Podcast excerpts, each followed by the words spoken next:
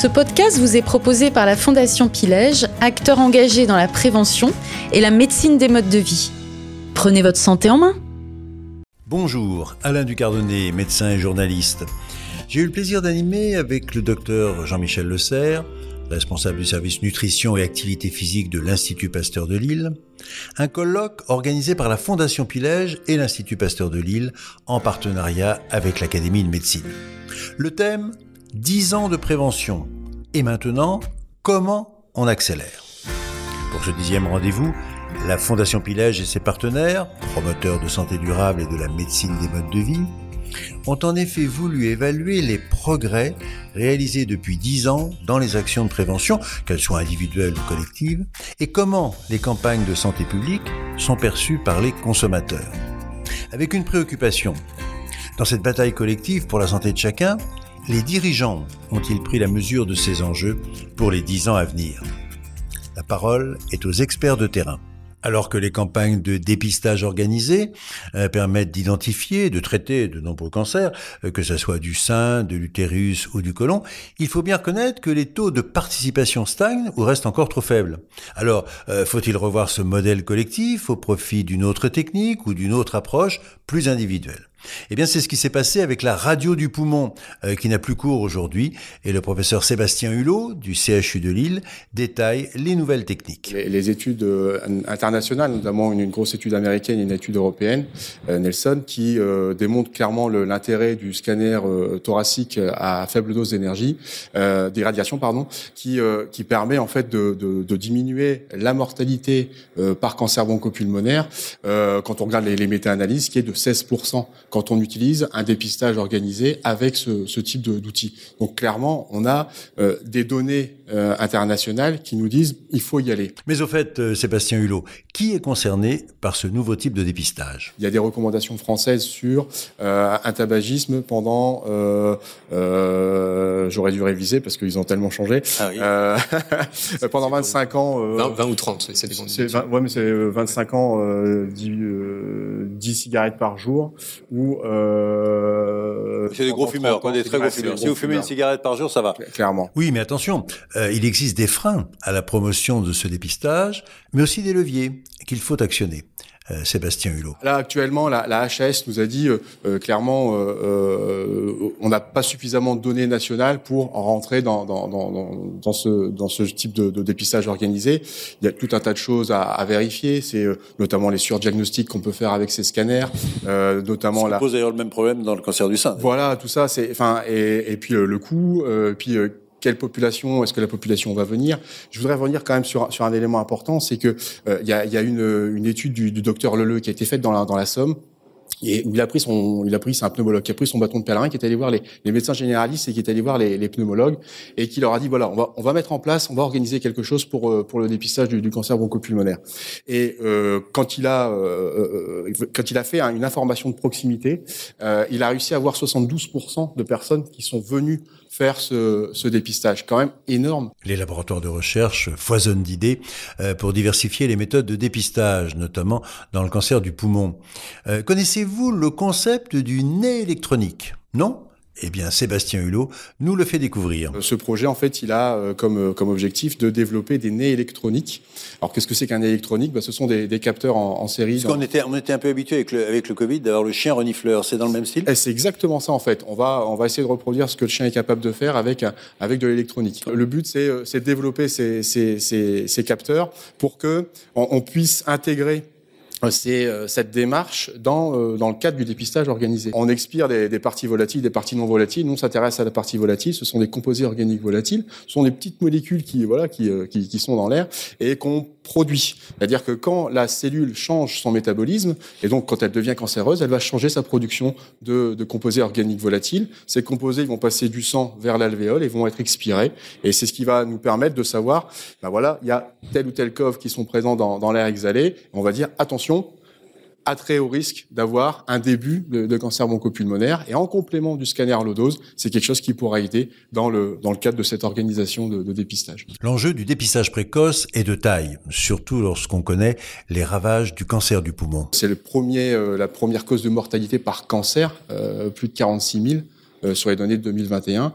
Il faut savoir clairement que plus des deux tiers des personnes qui sont euh, qui ont un diagnostic de cancer bronchopulmonaire le sont à un stade tardif.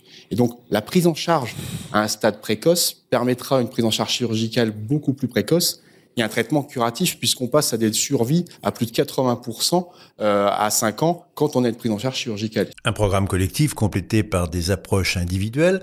Pour le dépistage du cancer du sein, euh, des études en cours montrent le bénéfice de ces complémentarités.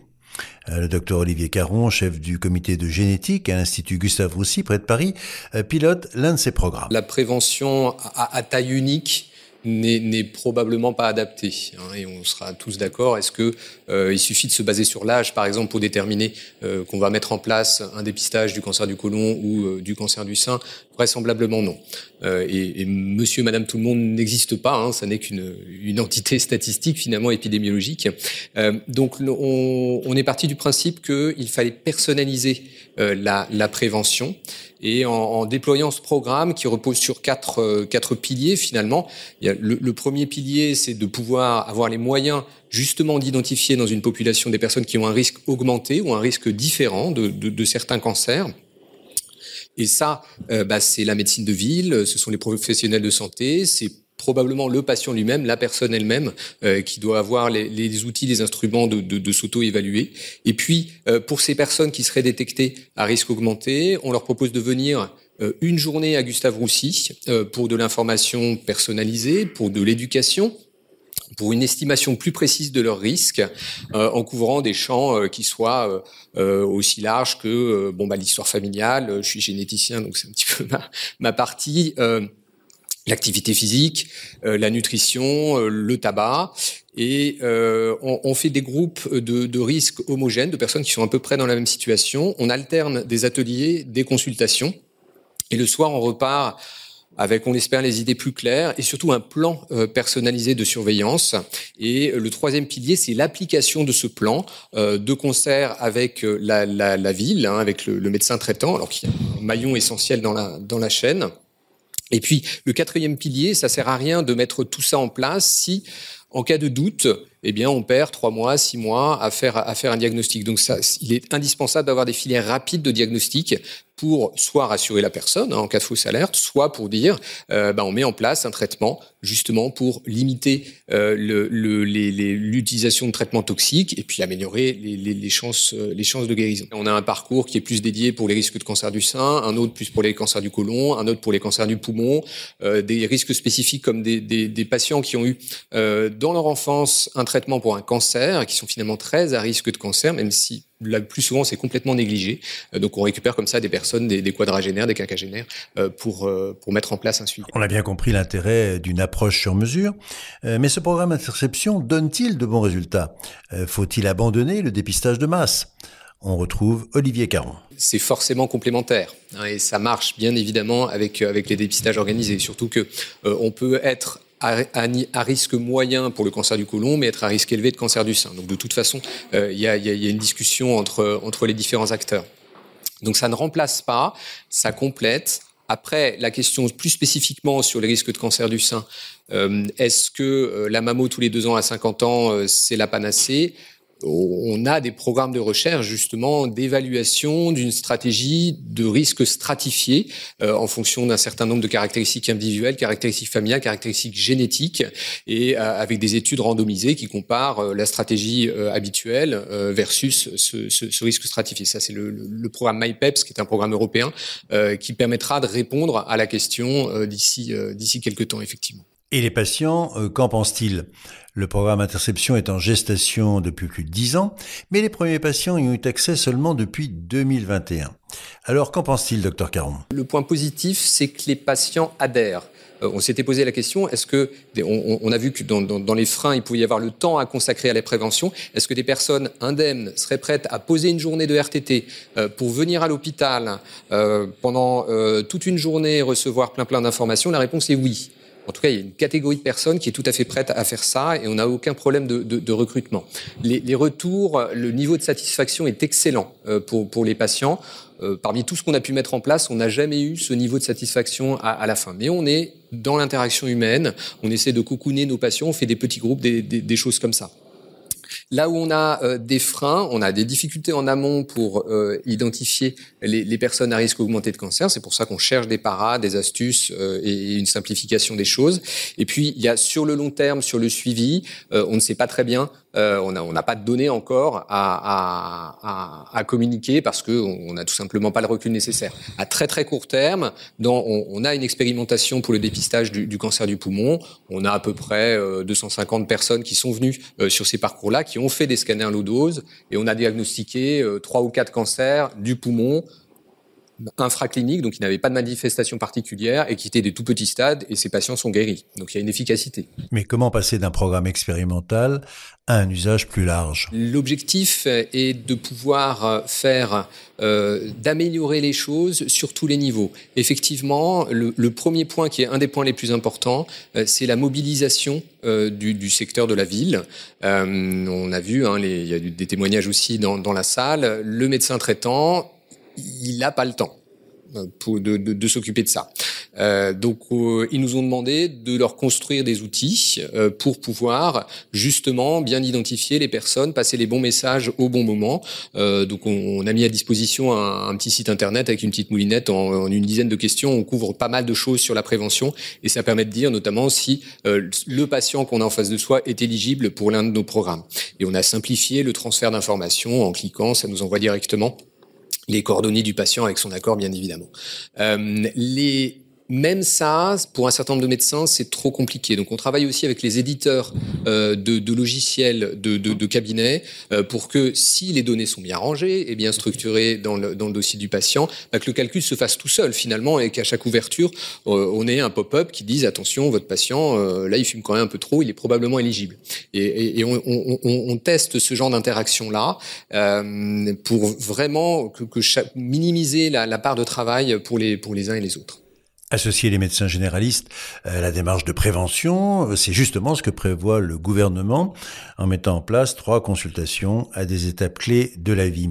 Alors, bonne ou mauvaise nouvelle, Olivier Caron? Oui, ça, ça, ça, peut ça peut motiver le, le, médecin, si je puis dire, mais toujours pareil, il faut que le patient vienne. Si le patient reçoit toutes les convocations à, à la maison mais ignore systématiquement le message, bon, bah, on n'aura pas touché ce, cette, cette personne-là. Donc c'est probablement un instrument, un outil, une pièce du puzzle qui sera nécessairement à évaluer, hein, de voir de voir ce que ça donne effectivement. Est-ce que ça ne va concerner que des personnes qui de toute façon étaient très sensibilisées à, à la prévention et qui n'avaient pas besoin de ça. Euh, donc l'objectif c'est vraiment de toucher ceux qui sont pas concernés ne se sentent pas concernés ou ne savent pas euh, qu'il que, qu'il y a des choses à faire. Et Sébastien Hulot avance une autre proposition. Il y a des actions qui se mettent en place, notamment avec des bus ou des camions qui se déplacent qui vont euh, qui vont chercher. C'est le même principe, c'est d'aller vers. Et c'est ça, c'est d'aller vers. Je pense qu'il faut, euh, voilà, on ressort de ses courses le samedi et il y a le camion. Ah bah tiens, bah, on, va, on, va, passer. Non mais non, non, ça non, mais on se rend disponible pour eux. Jean-Baptiste Bescard, directeur de l'unité de recherche Matrix au CHU de Lille, lui s'intéresse à l'intelligence artificielle. Euh, L'apport de cette technologie va-t-elle vraiment révolutionner les dépistages? On l'écoute. Intelligence artificielle, euh, il y, y, a beaucoup de choses, surtout beaucoup de fantasmes.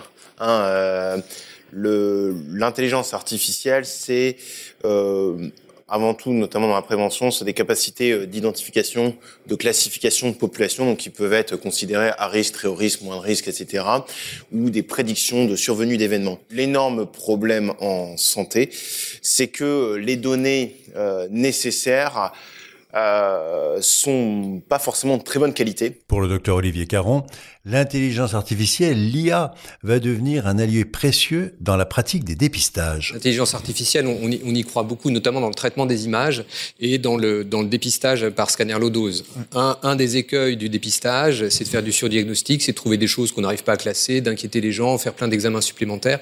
Si l'intelligence artificielle nous aide à classer les nodules en disant, pour ce nodule-là, j'ai pas besoin de faire un scanner à trois mois, mais c'est un an plus tard ou deux ans plus tard, eh bien, c'est tout ce qu'on c'est tout ce qu'on demande et ce sera un apport majeur. Et si vous étiez ministre de la Santé et de la Prévention, quelle serait la première mesure que vous adopteriez en matière de prévention? Eh bien, j'ai posé cette question à nos trois intervenants. Euh, on commence avec Olivier Caron. Il y a un effort considérable à faire sur, sur la connaissance à la fois du patient, également des médecins.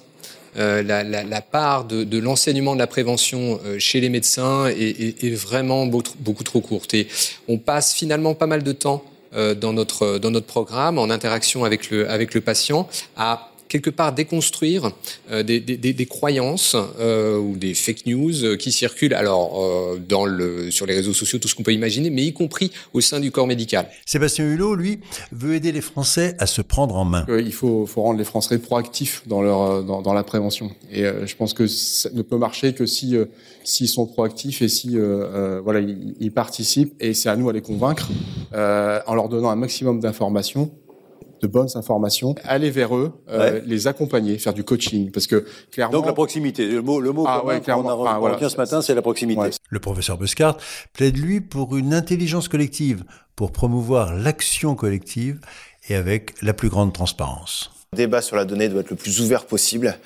Euh, c'est un débat super compliqué, passionné, Toujours on l'a vu, euh, et qui doit être ouvert pour éviter de s'exposer aux critiques, de fournir les données aux prédateurs de données vraiment, c'est un enjeu. Sinon, les gens vont refuser de les partager, soignants et euh, population générale. Et là, ce sera la catastrophe. Si l'intelligence artificielle va, euh, sans aucun doute, euh, aider les soignants à affiner leur diagnostic et cibler les personnes à risque, l'humain la proximité avec les patients resteront indispensables euh, pour déployer des actions sur mesure en complément de la prévention collective.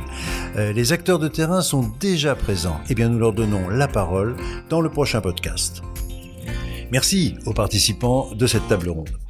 Euh, et vous pouvez également découvrir dès maintenant les conclusions de ce colloque euh, avec le docteur Jean-Michel Le responsable du service nutrition et activité physique de l'Institut Pasteur de Lille, co-organisateur avec la Fondation Pilège de ce colloque. Nous l'écoutons, il nous résume ce colloque en cinq points clés.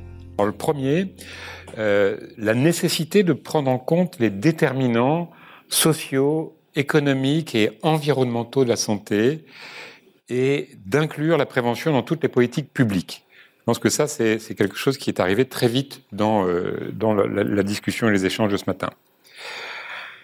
Le deuxième point, de faciliter l'accès à la prévention et au dépistage de façon ciblée, orientée, différenciée et avec un souci de proximité. Parce qu'on se rend compte que quelque chose qui est saupoudré, ça n'a pas beaucoup d'efficacité. Il faut que les gens y aient accès et qu'on soit en proximité euh, proche sur le terrain. Donc faciliter l'accès. Le troisième point qui me semble important aussi, c'est de développer la recherche scientifique en prévention, pas simplement en épidémiologie, mais en prévention, et euh, en communication de la prévention, ça a été souligné aussi, et la recherche de l'évaluation de la prévention. C'est-à-dire que la prévention doit être évaluée pour qu'on puisse euh, affirmer qu'elle est utile. Et je mettrai à côté de la recherche scientifique, donc euh, un, point qui, qui, va ensemble, développer la recherche scientifique et développer la formation. C'est apparu de façon très forte, formation de ce qu'on peut appeler des préventeurs, où euh, William Dab parlait de praticiens de santé publique sur le terrain. Tout ça, c'est ensemble. En tout cas, il, il, faut vraiment considérer que la, la, la prévention, c'est aussi une qualification, c'est aussi un métier, c'est aussi une compétence. C'est important. Donc ça, c'était le troisième point. Quatrième point, prendre en considération la dimension psychologique du discours, des messages et la qualité des émetteurs. Euh, les émetteurs peuvent être les médecins. Ce sont des émetteurs qui sont reconnus. Euh, il faut aussi d'ailleurs qu'ils se forment comme euh, on l'a souligné. Et je compléterai ce quatrième point en disant la prévention, certes, c'est un état d'esprit, qu'il faut essayer d'acquérir pour tout le monde, mais ça ne s'improvise pas. C'est-à-dire qu'il y a vraiment une compétence euh, qui est issue d'ailleurs de ce qu'on vient de, dire précédemment, donc sur euh, la formation et la recherche.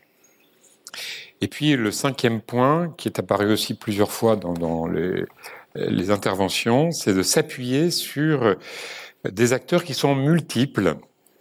Alors, on a cité fortement l'école et l'entreprise, c'est très très très bien, mais euh, pas exclusivement, bien sûr.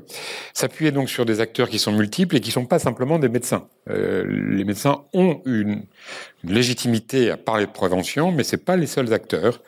C'est pas toujours ceux qui ont le plus de facilité en termes de temps. Euh, voilà. Et de ce point de vue-là, il faudrait peut-être qu'on puisse aller vers euh, la reconnaissance d'un acte de prévention, un acte de prévention dans l'acte médical. Ça me semblerait un point fort. Et enfin, je reprendrai ce que, toujours dans ce cinquième point, ce qu'a dit William Dab, mais bon, c'est un vœu qui euh, est plutôt pieux de ma part, euh, d'encourager la continuité des politiques de prévention. Je pense que c'est un point qui, est apparu et qui me semble important. Donc voilà les, cinq points que, que j'ai retenus euh, de, cette matinée. Je pense qu'il y en aura encore d'autres, mais ils, me sont, ils me sont apparus comme essentiels. Ce podcast vous a été proposé par la Fondation Pilège, acteur engagé dans la prévention et la médecine des modes de vie. Prenez votre santé en main.